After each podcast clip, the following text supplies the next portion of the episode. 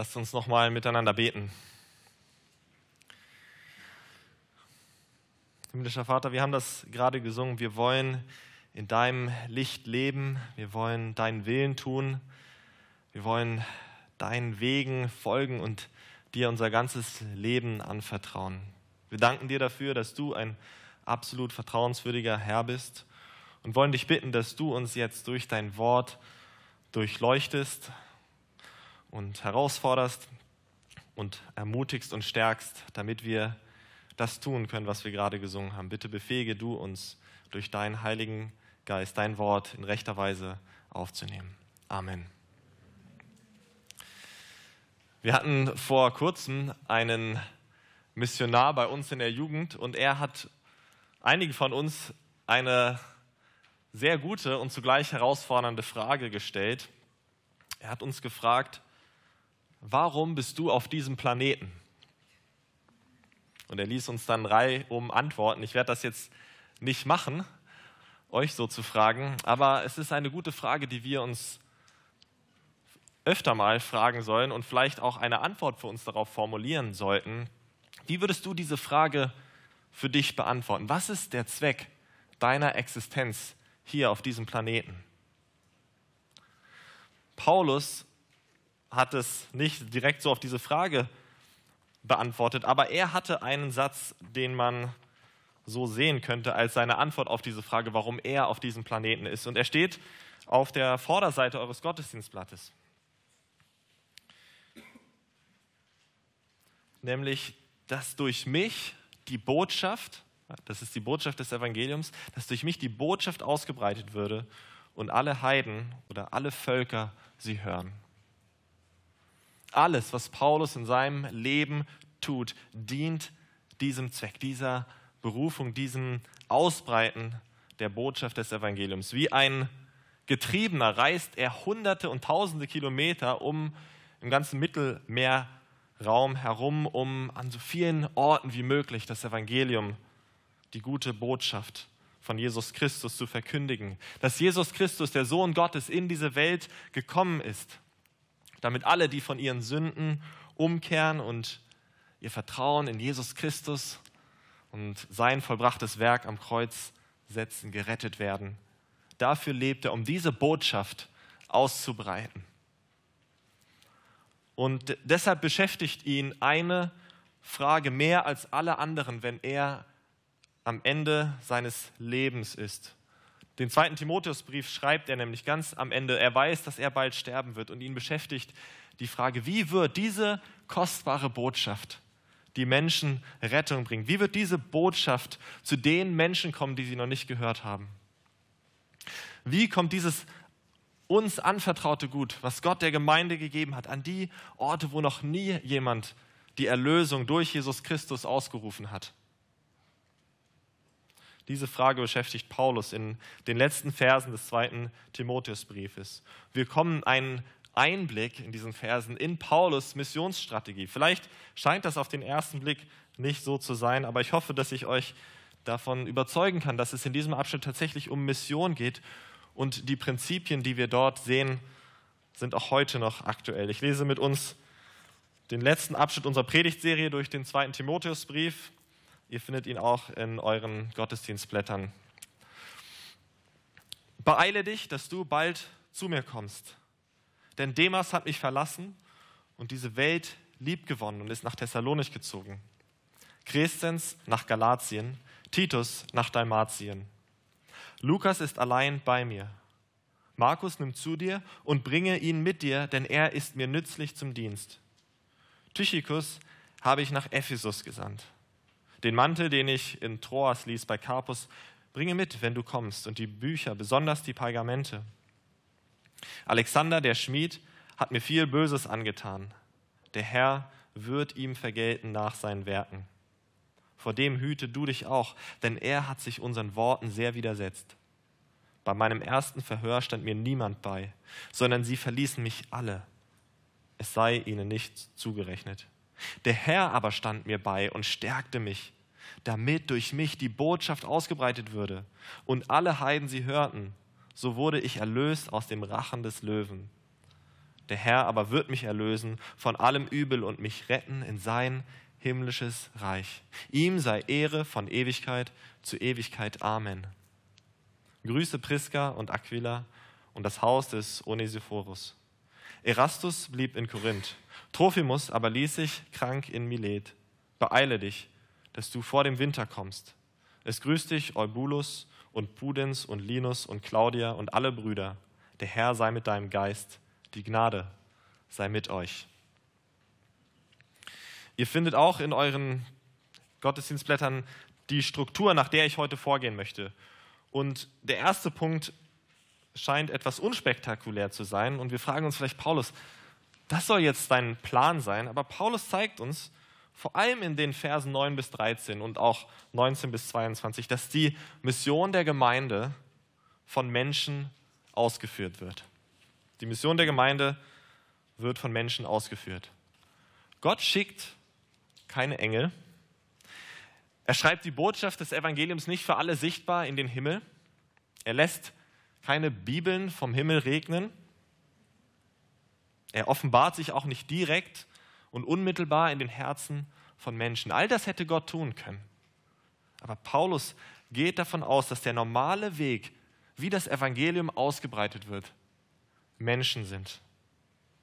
Menschen, die an einen Ort gehen, die an einen Ort gesandt werden, um dort die Botschaft des Evangeliums zu verkündigen. In diesen Versen, die wir heute vor uns haben, sehen wir in dem Sinne einen Missionsbericht oder einen Bericht aus der Praxis von dem, was Paulus in Römer 10 geschrieben hat. Da schreibt er, wie sollen sie aber von ihm hören ohne einen Verkündiger? Und wie soll ihn jemand verkündigen, ohne ausgesandt zu sein? Und hier sehen wir, wie einige Leute von Paulus in dem Sinne ausgesandt werden, um an den anderen Orten das Evangelium zu verkündigen. Bestimmt kennen einige von euch das Spiel Risiko. Ich habe das früher sehr oft gespielt mit meinen Brüdern. Es ist ein Strategiespiel, bei dem es darum geht, den anderen Platz zu machen mit seinen eigenen Truppen, die anderen Pla Truppen zu vernichten und auf einer Weltkarte auszulöschen. Und natürlich, wenn ich gewonnen habe, meine Brüder waren immer der Meinung, dass es Würfelglück war und nicht meine strategischen Fähigkeiten. Aber es geht bei diesem Spiel tatsächlich um Strategie. Und am Ende jeden Zuges muss man dann seine Truppen an die strategischsten Orte bringen, an die Fronten bringen, wo sie am besten kämpfen können, wo sie am meisten benötigt werden. Und wenn wir diesen Abschnitt von heute lesen, dann sehen wir und erleben wir Paulus wie einen solchen Strategen, er verteilt seine Mitarbeiter im ganzen Mittelmeerraum und schickt sie an die Orte, wo sie am meisten benötigt werden. Schaut mal auf all die Namen, die hier genannt werden, die Menschen, die hier genannt werden, die dann mit Orten verbunden sind. Zum Beispiel Crescens. Ihn hat Paulus nach Galatien geschickt. Äh, Galatien, das ist eine Region in der heutigen Türkei, wo Paulus schon früher Gemeinden gegründet hatte, nämlich in Derbe, Ikonion und Lystra. Und an diesem Ort brauchte es einen theologisch versierten Pastor, der zum einen die Gemeinden, die schon existierten, im Glauben stärken konnte und zugleich auch den theologischen Herausforderungen, die im Galaterbrief beschrieben sind, diesen theologischen Herausforderungen gewachsen war. Vielleicht war Christian so ein Mann, der das beides konnte und deshalb schickt ihn Paulus nach Galatien. Titus ist nach Dalmatien aufgebrochen. Dalmatien bezeichnet das heutige Albanien und Teile von Serbien und Montenegro. Und von allem, was wir wissen, war Paulus selber nicht in Dalmatien gewesen. Vielleicht war das eine Region, in der noch nie jemand das Evangelium verkündigt hatte. Und Paulus schickt Titus dorthin. Vielleicht weil Titus genau geeignet war für eine solche Pioniersituation, weil er ein guter Evangelist war. Jemand hat sich mal die Mühe gemacht, all die Mitarbeiter von Paulus, die in den ganzen Briefen und in der Apostelgeschichte vorkommen, zu zählen. Und es sind über 100 Mitarbeiter, die mit Paulus zusammengearbeitet haben. Und hier tauchen noch einige auf in unserem Abschnitt: Lukas und Markus und Tychicus und Carpus und Priska und Aquila und Onesiphorus und Erastus und Trophimus und Eubulus Pudens, Linus und Claudia und natürlich Timotheus selber, der in diesem Brief angesprochen wird. Und all die haben eine Aufgabe, nämlich Gottes Evangelium auszubreiten an dem Ort, wo sie sind. Also Paulus war davon überzeugt, dass Gott Menschen für diese Mission beruft. Ganz am Anfang schreibt er über sich selbst, dass er ein Apostel ist, ein Gesandter, ein Bote durch den Willen Gottes. Und in, diesem, in dieser Überzeugung, dass Gott Menschen beruft, ist Paulus ein absoluter Teamplayer. Jemand, der sich in Menschen investiert, sie zurüstet, sie ermutigt, ihren Platz in der Mission der Gemeinde einzunehmen. Und in Zeiten der Digitalisierung und der zunehmenden menschlichen Isolation ist es gut, uns daran zu erinnern, dass nichts diese Begegnung zwischen Menschen ersetzen kann, in der ein Christ für einen anderen Menschen ein Gesandter des Himmels wird und ihm die frohe Botschaft von Gottes Liebe zu den Menschen verkündigt. Gott gebraucht einfache, sterbliche Menschen, um anderen Menschen den Weg zum ewigen Leben zu weisen. Friedrich Bodelschwing, ein lutheranischer Pfarrer, der vor ungefähr 300 Jahren gelebt hat, hat gesagt, ein Bettler sagt dem anderen, wo es Brot gibt. So ist es, wenn Christen von ihrem Glauben erzählen. Ein Bettler sagt dem anderen, wo es Brot gibt. So ist es, wenn Christen von ihrem Glauben erzählen, von Jesus Christus erzählen. Also das ist die Missionsstrategie von Paulus. Und diese Strategie kann uns auch manchmal etwas frustrieren. Denn diese Verse, wenn wir sie lesen, führen uns auch vor Augen, wie schwach Menschen sind, wie schwach wir Menschen sind. Letzte Woche ist David Paulison, ein amerikanischer Theologe und Seelsorger, gestorben und er schrieb vor seinem Tod folgende Worte. Römer 8, Vers 26 spricht davon, wie uns der Heilige Geist in unserer Schwachheit hilft. Und er betont dann, Schwachheit ist hier im Singular. Es sind nicht Schwachheiten, nein, Schwachheit ist die Beschreibung unserer menschlichen Beschaffenheit. Wir sind zerbrechlich, wir sind sterblich, wir sind begrenzt. Eine Mehrzahl von Anfechtungen bedrängt uns und wir sind sündig, in unserem Herzen geneigt zu Stolz, Selbstgerechtigkeit, Menschenfurcht und befallen von anderen Begierden und Ängsten. Das ist der Mensch. Und diese Verse zeigen uns erneut, wie schwach wir als Menschen sind. Zum Thema Begrenzung. Wenn Timotheus sich beeilen soll, nach Rom zu, äh, zu Paulus zu kommen und er in Ephesus ist, wird er einige Wochen, vielleicht sogar Monate brauchen, um diesen Weg zurückzulegen. Vers 10 zeigt uns dann, spricht über Demas, wie leicht Menschen sich verführen lassen. Vers 13 unterstreicht die Tatsache, dass Menschen frieren und im Winter warme Kleidung brauchen. Und auch in Vers 13, wenn er dann Timotheus auffordert, auch die Bücher und die Pergamente mitzubringen, sehen wir da, wie wir in unserem Wissen begrenzt sind. Paulus wusste nicht alles. Ganz am Ende seines Lebens muss er noch studieren, um weiter Dinge zu lernen. Und ich weiß nicht, wie es euch geht, aber wenn es euch so geht wie mir, dann seid ihr auch manchmal frustriert über euch selbst, wie langsam es geht, etwas zu lernen, ein Buch zu lesen und dann vielleicht zehn Minuten später sich zu überlegen, okay, was habe ich jetzt eigentlich mitgenommen? Und es ist nicht so viel hängen geblieben. Und daran sehen wir, wie begrenzt wir als Menschen sind. Wie viel Mühe es uns macht, etwas wirklich zu verstehen und zu lernen. Dann, wir sehen weiter die Schwachheit der Menschen in Vers 14 und 15. Menschen sind so angreifbar, so verwundbar, so verletzlich durch die Bosheit anderer.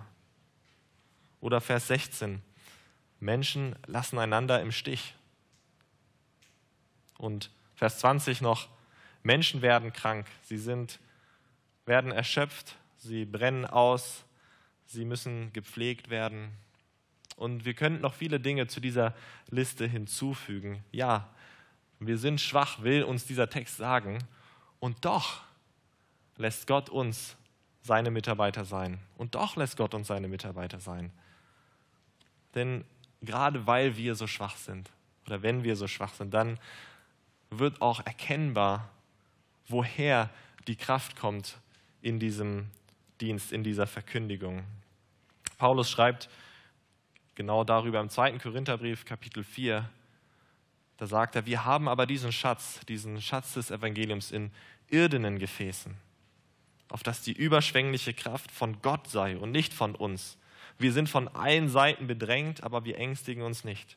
Uns ist bange, aber wir verzagen nicht. Wir leiden Verfolgung, aber wir werden nicht verlassen. Wir werden unterdrückt, aber wir kommen nicht um. Wir tragen alle Zeit das Sterben Jesu an unserem Leibe, auf das auch das Leben Jesu an unserem Leibe offenbar werde.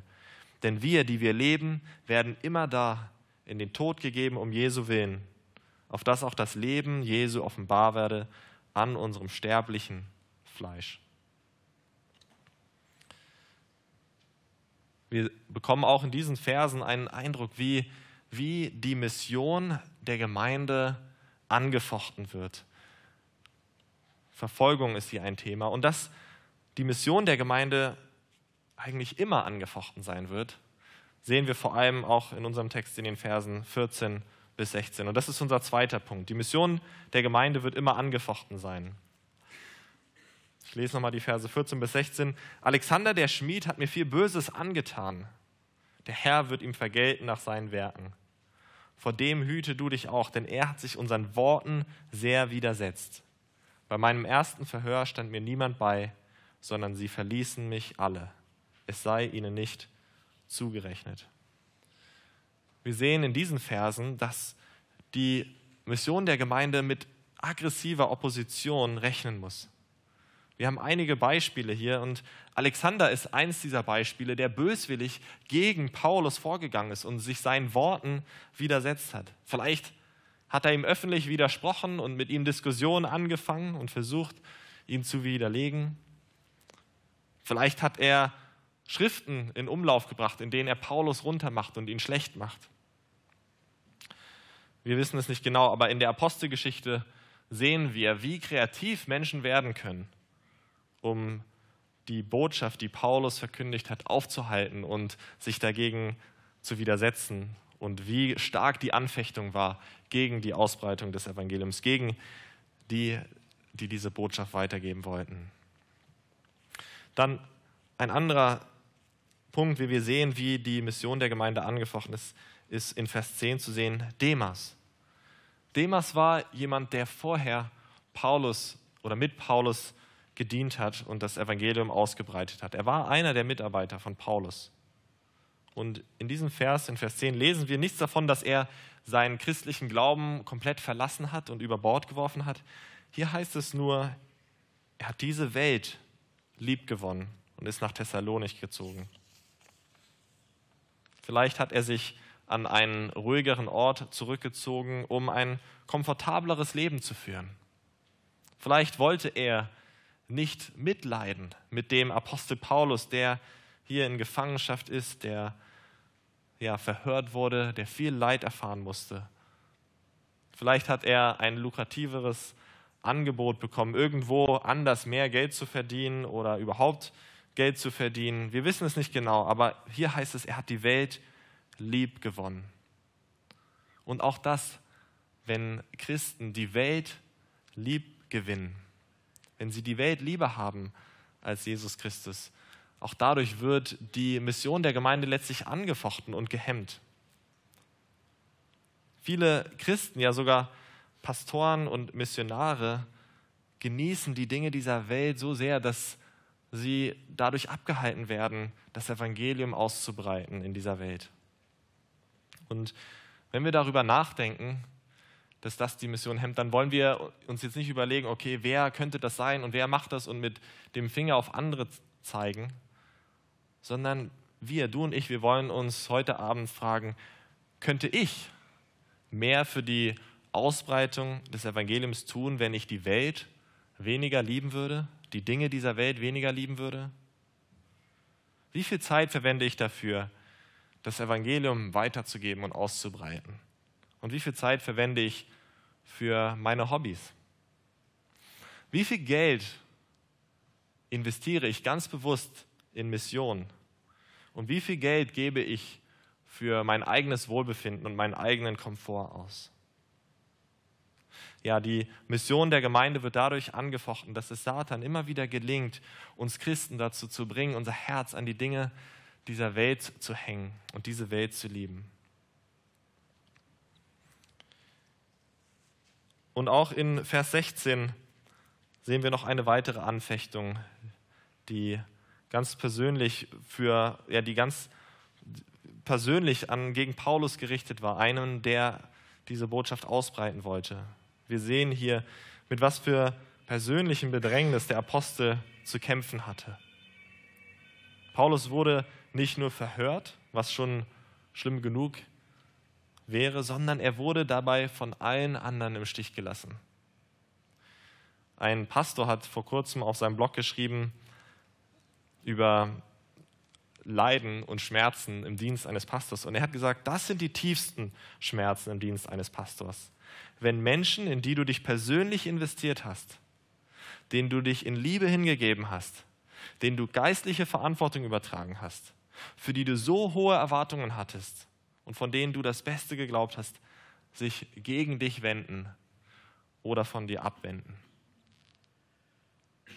Was Paulus hier erlebt hat, wäre so, wie wenn Matthias und Jonathan und Winfried und Matze und Michael und Markus und Christian, alle unsere Ältesten, wenn sie alle sich von mir abwenden würden und mich im Stich lassen würden, wenn ich aufgrund der Verkündigung des Evangeliums in Bedrängnis wäre.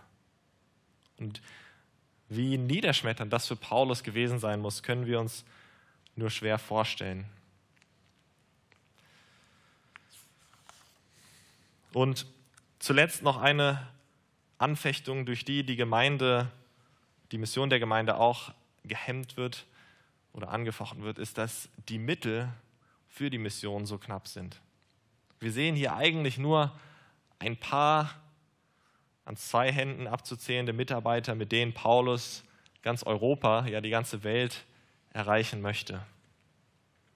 Selbst Jesus hat zu seinen Jüngern gesagt, die Ernte ist groß, aber die Zahl der Arbeiter ist klein. Bittet daher den Herrn der Ernte, dass er Arbeiter auf sein Erntefeld sende. Auch heute geht die Ausbreitung des Evangeliums an vielen Orten langsam voran, einfach weil es an Mitarbeitern fehlt, die dorthin gehen und das Evangelium dort verbreiten. Es gäbe die Möglichkeiten, dorthin zu gehen, aber es gibt nicht die Mitarbeiter, die Arbeiter, die das tun könnten. Ich bekomme regelmäßig den Rundbrief von der Freien Theologischen Hochschule und da hieß es im letzten Rundbrief, hat der Rektor der Hochschule geschrieben, dass sie wöchentlich zwei bis drei Anfragen von Gemeinden oder einem christlichen Werk bekommen, die alle händeringend nach theologisch ausgebildeten Mitarbeitern suchen. Und sie können diesen Bedarf bei weitem nicht decken. Und auch unser Bund, der Bund freier evangelischer Gemeinden, hat viel zu wenig Nachwuchs. Nicht nur zu wenig Nachwuchs, um die bestehenden Gemeinden mit Pastoren zu versorgen, sondern überhaupt andere Gemeinden zu gründen oder Missionare auszusenden.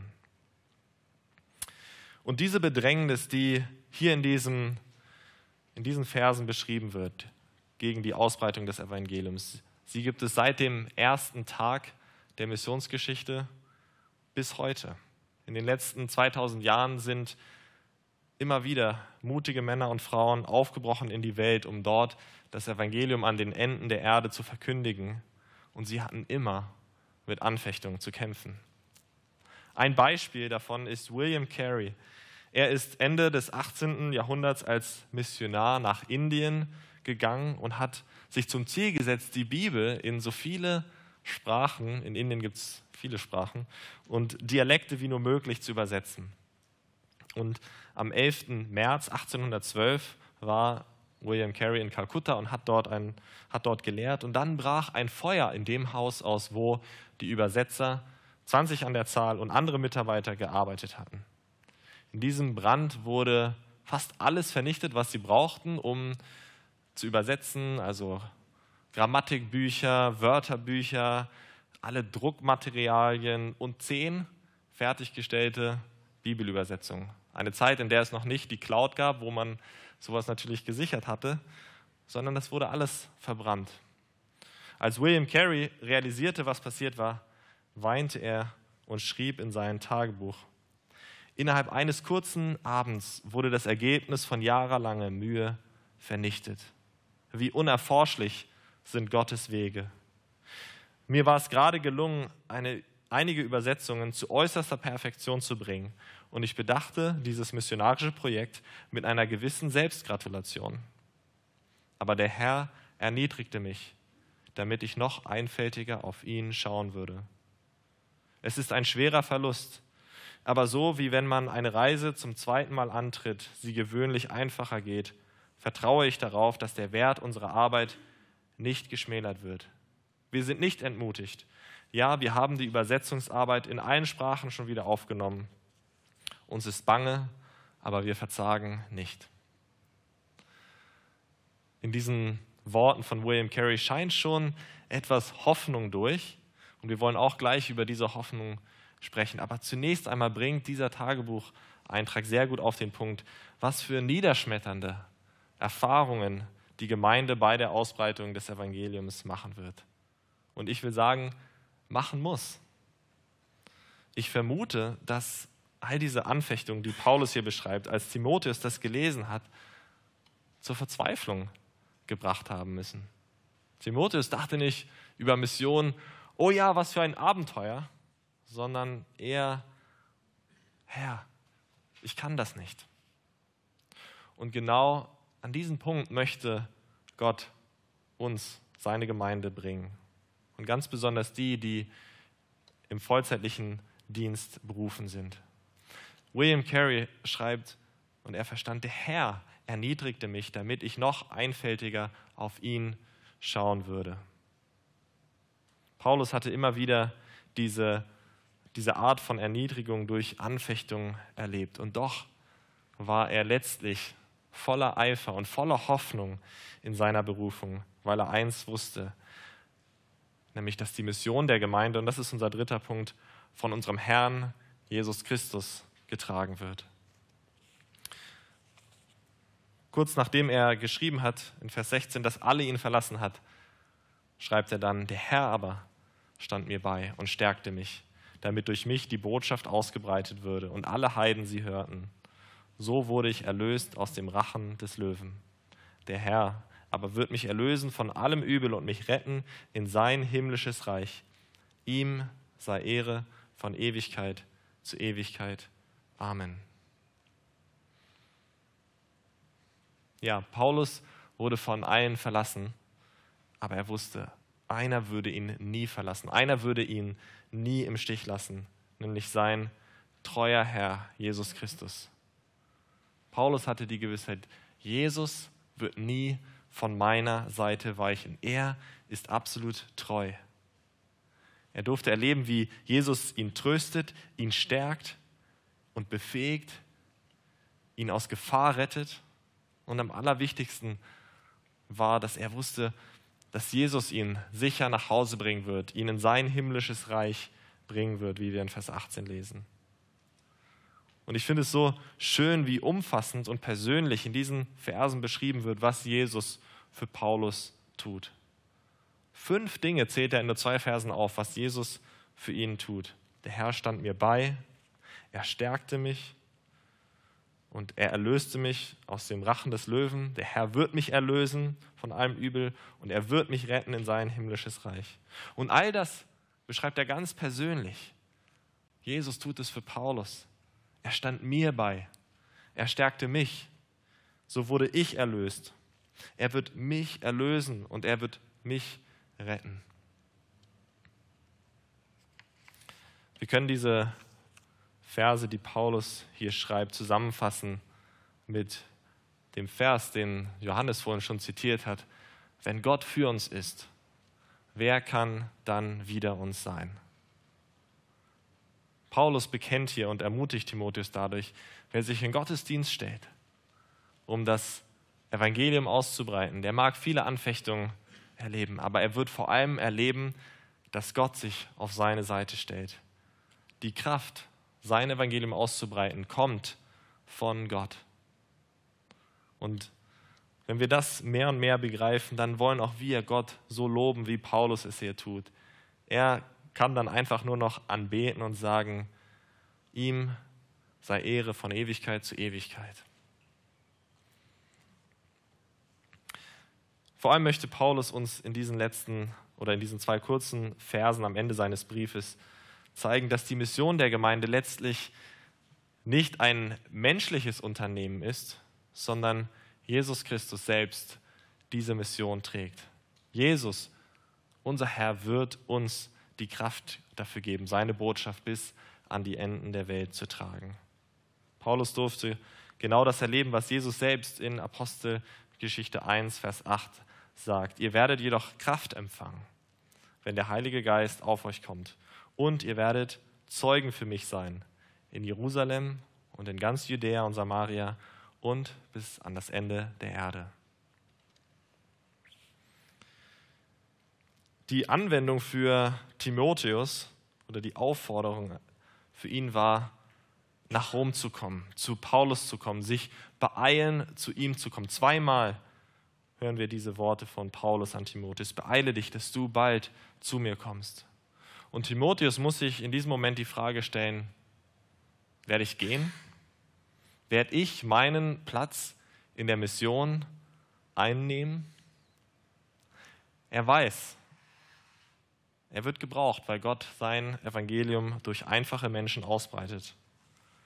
Und er weiß auch, dass er große Angst hat, Angst vor den Bedrängnissen, die mit Sicherheit auch ihn treffen werden. Aber vor allem weiß er, Jesus Christus selber, sein treuer Herr, wird ihn tragen. Er wird genau das tun, was er auch für Paulus getan hat.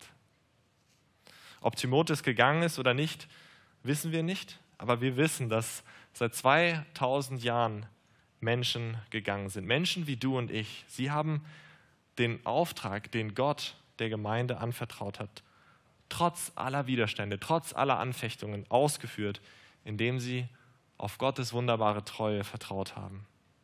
Und so möchte ich dich heute Abend fragen, genau die Frage, die sich Timotheus stellen musste. Wirst du gehen? Oder anders gefragt, wirst du deinen Platz in der Mission der Gemeinde einnehmen? Vielleicht bedeutet das für dich Theologie zu studieren, um dich auf den vollzeitlichen Dienst vorzubereiten. Vielleicht bedeutet es für dich, an einen Ort zu ziehen, wo es kaum Christen gibt, zum Beispiel nach Niederbayern, um dort Simon und Simone Meyer in ihrem Missionsdienst zu unterstützen. Vielleicht bedeutet es auch für dich, dich aus dem gehobenen Lebensstandard der Münchner bewusst auszuklinken, um mehr Geld in die Mission geben zu können. Oder vielleicht kannst du Mission auch ganz praktisch unterstützen. Wir sehen hier ganz viel praktische Unterstützung für Missionen. Und wir haben auch Missionare ausgesandt, die immer wieder hier nach München kommen und denen wir dann dienen können, solange sie hier sind. Wir können ihnen unser Auto leihen, wir können ihnen Unterkunft geben, wir können sie zum Essen einladen, wir können sie richtig verwöhnen, damit sie Kraft haben für ihren Dienst, wenn sie zurückgehen. Oder wir können sie, wenn sie da sind, wo sie ausgesandt sind, für sie beten, ihnen regelmäßig Mails schreiben, um sie zu ermutigen. Auch das kann ein Platz sein, den wir einnehmen, um Mission zu unterstützen. Lasst uns Gott wirklich darum bitten, uns zu zeigen, wo unser Platz ist in dieser Mission. Denn er hat für uns alle einen Platz, den wir einnehmen können. Denn was immer du tun kannst, um das Evangelium auszubreiten, dafür lohnt es sich, wirklich zu leben. Dafür lohnt es sich, auf diesem Planeten zu sein. Und ich möchte schließen mit einem kurzen Gedanken, der uns auch noch ermutigen soll, wirklich in diesen Dingen zu leben, nämlich dass die Mission der Gemeinde letztlich die Mission des Sohnes Gottes widerspiegelt. Der Sohn Gottes, Jesus Christus, ist als Mensch in diese Welt gekommen.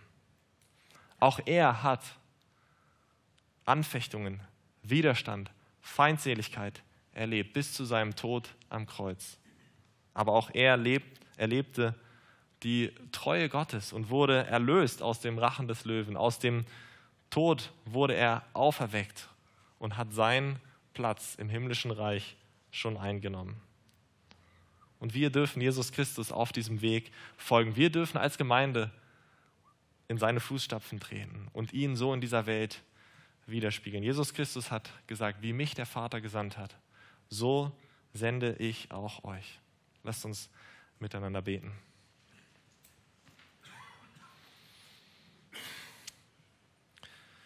Ja, Vater, wir danken dir dafür, dass du ein missionarischer Gott bist, dass du das Kostbarste, was du hattest, deinen Sohn Jesus Christus, in diese Welt gesandt hast, damit wir, die wir uns von dir abgewandt haben, wieder Gemeinschaft mit dir haben können, dass wir deine Liebe erfahren können.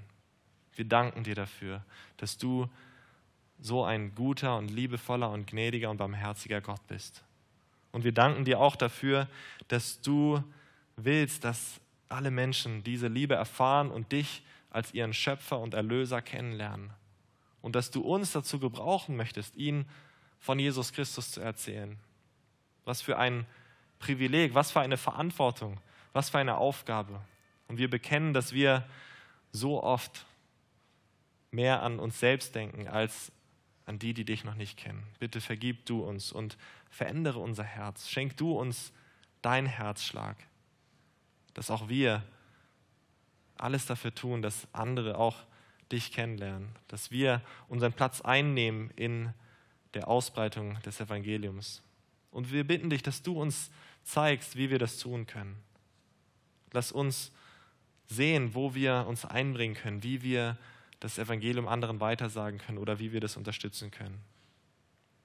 Und wir bitten dich, dass ja, du uns als Gemeinde da veränderst, dass wir immer mehr zu einer missionarischen Gemeinde werden, weil das der Auftrag ist, den du uns gegeben hast, weil wir dich dadurch verherrlichen in dieser Welt. Bitte segne du uns dazu. Amen. Ja, lasst uns jetzt noch einmal gemeinsam aufstehen und